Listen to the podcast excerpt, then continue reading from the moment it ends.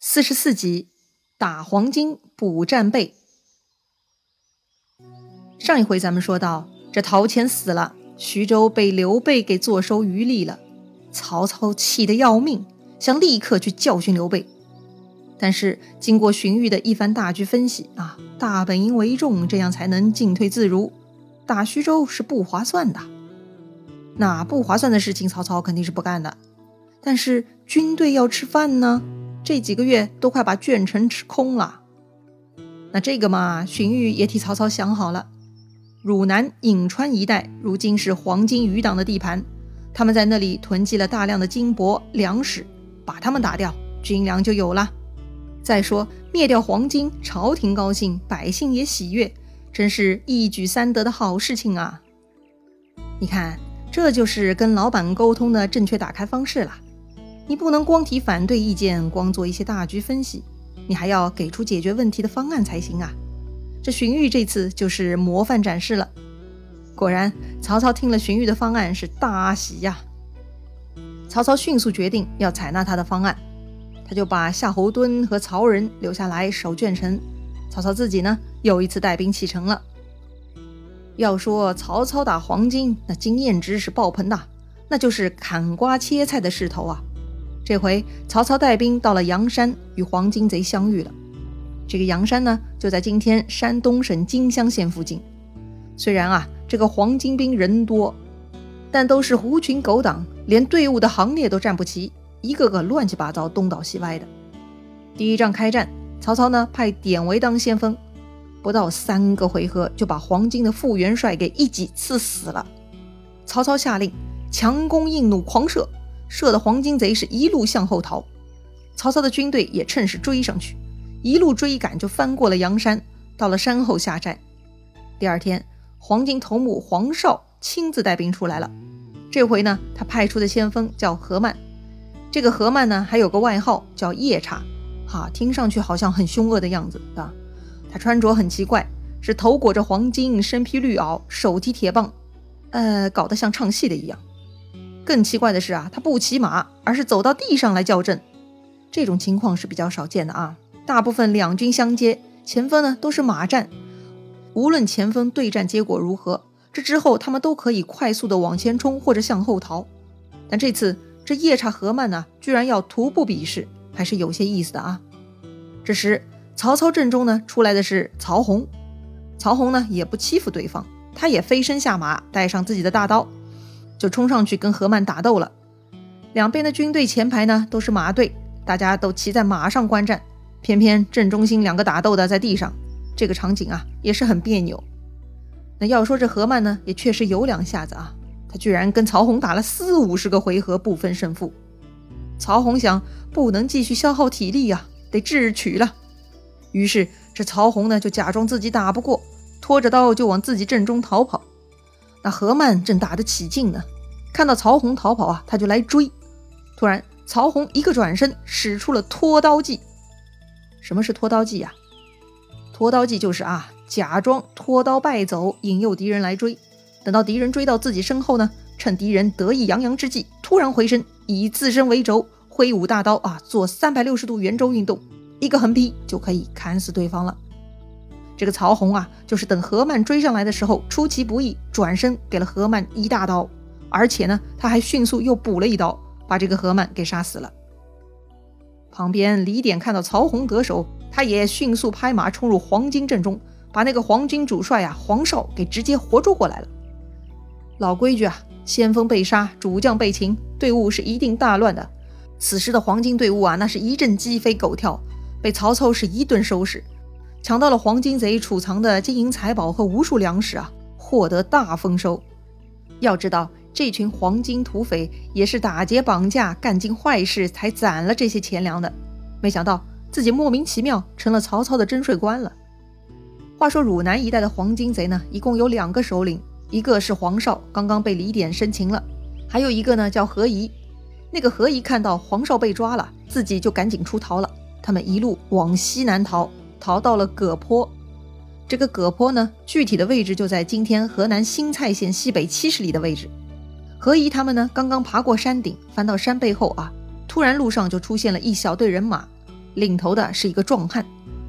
书上说这个壮汉呢是身长八尺，腰大十围，也就是像张飞一样一米九的大个子啊。他的腰还特别的粗大，应该是十分魁梧的那种。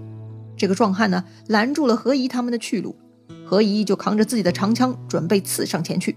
没想到何仪不但没有刺中对方，还顺势被对方用手臂给活活夹住了，动弹不得。何仪手下那群人看到老大被活捉了，对方貌似大力神呐，一个个都吓得腿软了，全部下马束手就擒。最后这何仪的百来个人的小分队啊，就被这个壮汉带回自己的寨子了。话说典韦他们发现何以逃跑了，就一路追了上来，也追到了葛坡，也遇到了这个壮汉。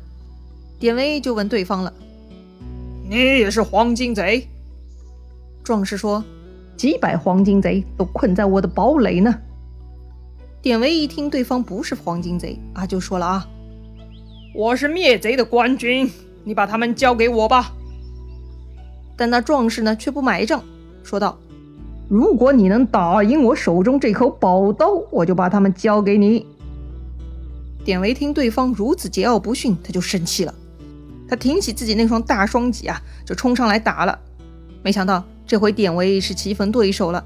他跟这个壮汉从辰时打到午时，足足两个时辰啊，那就是四个小时啊，居然都没有分出胜负。双方呢也算有些默契啊，同意中场休息一下。于是两人各自退后休息。没休息多久，那个壮汉呢又出来挑战了。典韦当然不示弱喽，他继续上去打。于是呢，这两人就从中午打到黄昏，要命的！上午打一场，连午饭都没吃，又对打了一个下午，太夸张了吧？是的，要不是他们骑的马受不了累趴下了啊，这两人呢还能继续对打，真的是耐力无穷大呀。要说棋逢对手，将遇良才呢，也算是人生幸事。所以，既然马都累趴下了，人还没有分出胜负，那就明天再战吧。大家都还挺文明的啊，晚上呢也没有偷袭。话说典韦手下呢有军士发现自家的常胜将军遇到对手了，赶紧飞马回去报告曹操。曹操也觉得奇怪呀，最近都是依靠典韦保命的，这典韦的武力值在曹营那是数一数二的呀，居然还有他搞不定的人物存在，所以曹操必须要亲自去瞅瞅。于是这曹操呢也连夜赶去了葛坡，果然。第二天啊，那个壮士又来挑战了。曹操看他威风凛凛，就又心动了。就像啊，之前看到关羽啊，曹操一眼看到他就很有好感。这回看到这个壮汉，这曹操也是很喜欢，他就吩咐典韦啊，让他假输。典韦领命啊，今天呢就跟对方打了三十个回合，就假装打不过败逃了。那个壮汉追到曹军营门，曹操这边呢就连连放箭，把这个壮士给堵回去了。而且呢，曹军又迅速撤退五里，看上去呢是像很害怕对手的样子，其实是曹操故意拉开双方的距离啊，以便于呢他在中间挖陷阱，并且设置机关。隔天，曹操的这一切设计呢都布置完毕了，他就再度派典韦带百来个骑兵去找那壮汉挑战。那个壮汉大笑，哈哈哈，手下败将还敢再来？说完呢，他就拍马上前应战。典韦按照曹操给的最新指令啊，又是打了几下就开始逃。今天没有弓箭手来堵这个壮汉啊，所以呢，那个壮汉是一路奔驰来追赶典韦。当时他是两眼紧盯目标，根本没有在意两边的路况。一不小心他就踏空了，连人带马是落到了一个深坑里头。就听到啊，一群人欢天喜地的冲了过来。拿钩子和绳索啊，把这个壮汉像捆绑老虎一样啊扎了个结实，把他扭送到了曹操面前。曹操呢，让手下的军士全部退下，自己啊亲自上前帮那个壮士松绑，还马上拿了新衣服啊给他穿上。可不是嘛，人家刚才掉落陷阱，衣服都被扯烂了。曹操呢，给他赐座啊，问他姓名籍贯。那个壮汉就说了：“我是乔国乔县人。”姓许名楚，字仲康。这里呢出现一个有意思的地名啊，乔国乔县。只听说过沛国乔县呢，那这乔国乔县又在哪儿呢？其实啊，这就是同一个地方的不同称呼。那个地方呢，就是在今天的安徽亳州，但时间呢略有颠倒啊。在曹魏政权的时候，那个地方才叫乔国乔县。在东汉末年，当时应该还称为沛国谯郡。不过呢，咱们也不纠结这些细枝末节了。反正许褚跟曹操也算是老乡了。那许褚为啥会在此处深山建营寨堡垒呢？原来啊，这东汉末年处处都是民不聊生，到处都有匪患。这许褚老家呢，也遭遇强盗流寇的祸乱。无奈之下啊，这许褚居然将许家宗族几百个人啊一起迁入这深山老林。在里头呢，铸造营房堡垒，用以抵御敌人。没想到这些贼寇呢，还不死心，居然也追过来袭击许家堡垒了。他们都是普通人家，也没有弓弩手。许褚呢，就让家人捡了很多石子，强盗来的时候啊，就用石子扔他们。因为这个许褚是臂力过人，所以呢，看似小孩子玩闹的丢石子儿，到了许褚手里啊，那就是丢飞镖的效果了。他丢出去的小石子呢，是弹无虚发，枪枪命中。被丢到的强盗呢是非伤即残，就这样，许褚的丢石子抵抗法把强盗给打退了。又过了一阵子，强盗呢又来了。当时许褚的堡垒呢已经断粮没米了啊，于是呢这许褚就跟强盗商量了：一回生两回熟嘛，给你们白抢那是不现实的。既然你们又来了，今天我家也正好缺米，不如就用我家的耕牛来换你们的米，如何？哎，要说那些强盗也挺有意思啊，他们觉得用米换牛，哎，很划算呢。毕竟抢大米对他们来说就是小菜一碟嘛，但抢牛的难度就大多了。所以呢，他们很快就搬来了大米，带走了许家的耕牛。